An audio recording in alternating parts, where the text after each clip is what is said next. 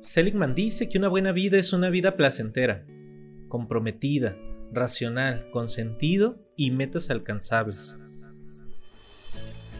Hola, mi nombre es Julio Montiel, psicólogo, consultor y empresario, y me dedico a compartir estrategias de bienestar con la esperanza de que estas intuiciones inspiren a otros a construir una mejor versión de sí mismos y experimentar esa vida plena. Te invito a caminar juntos y acompañarnos en este proceso de transformación personal. Bienvenido a mi podcast Estrategia de Bienestar. Esta es la historia de un hombre al que yo definiría como un buscador. Un buscador es alguien que busca, no necesariamente alguien que encuentra. Tampoco es alguien que necesariamente sabe qué es lo que está buscando. Es simplemente alguien para quien su vida es una búsqueda. Un día, el buscador sintió que debía ir hacia la ciudad de Camir, había aprendido a hacer caso riguroso de estas sensaciones que venían de un lugar desconocido de sí mismo. Así que lo dejó todo y partió. Después de dos días de marcha por los polvorientos caminos, divisó a lo lejos Camir. Un poco antes de llegar al pueblo le llamó mucho la atención una colina a la derecha del sendero. Estaba tapizada de un verde maravilloso, y había un montón de árboles, pájaros y flores encantadores. La rodeaba por completo una especie de pequeña valla de madera lustrada, y una portezuela de bronce lo invitaba a entrar.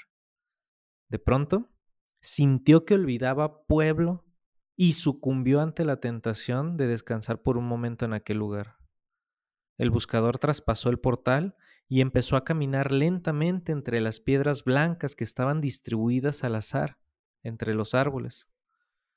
Dejó que sus ojos se posaran como mariposas en cada detalle de aquel paraíso multicolor.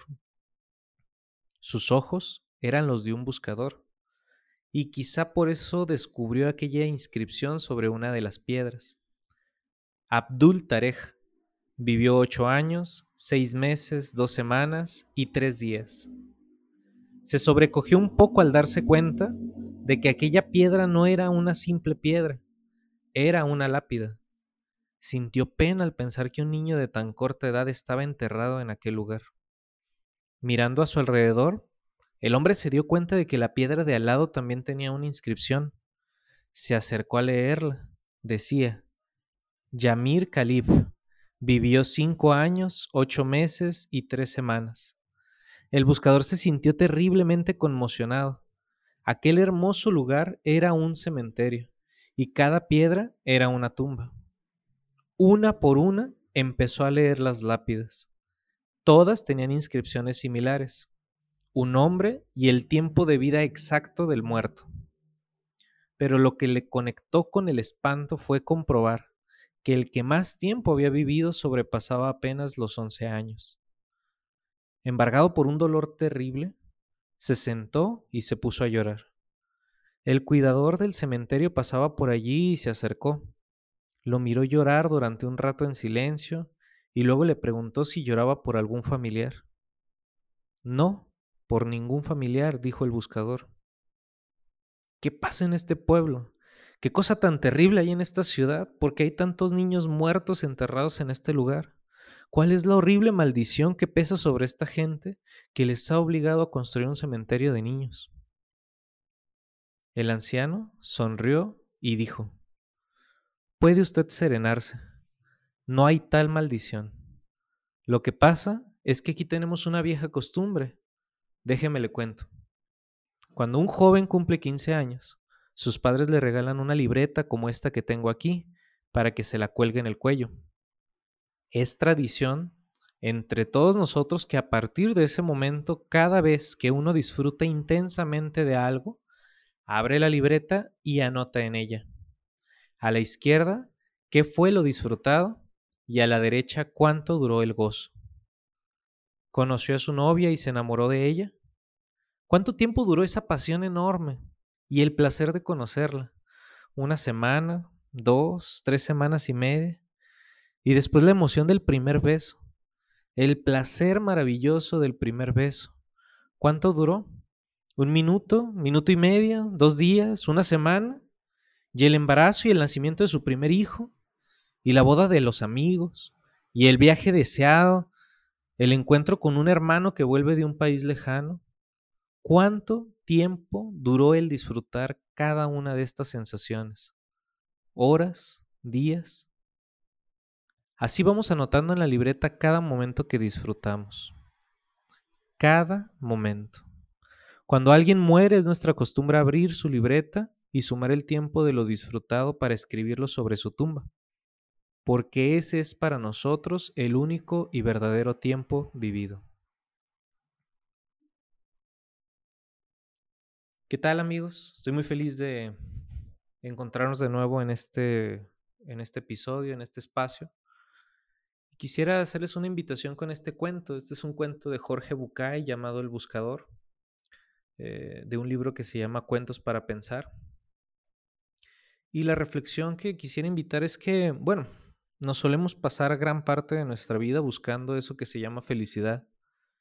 Y cuando la encontramos, no somos conscientes de, no somos conscientes de que la estábamos ya viviendo, sino hasta que la perdemos. No somos conscientes de que la tenemos, porque no valoramos lo que realmente es la felicidad. Queremos siempre más y más y más y solamente lo valoramos cuando ya lo hemos perdido. Un ejemplo es durante la pandemia. Durante la pandemia, en el encierro, en la cuarentena, no valoramos nuestra libertad, el poder quedar con amigos, con familia, el salir, el conocernos, el disfrutar.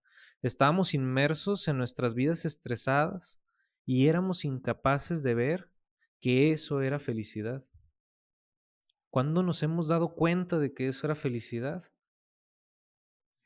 Exactamente en el momento en el que nos confinaron y la perdimos.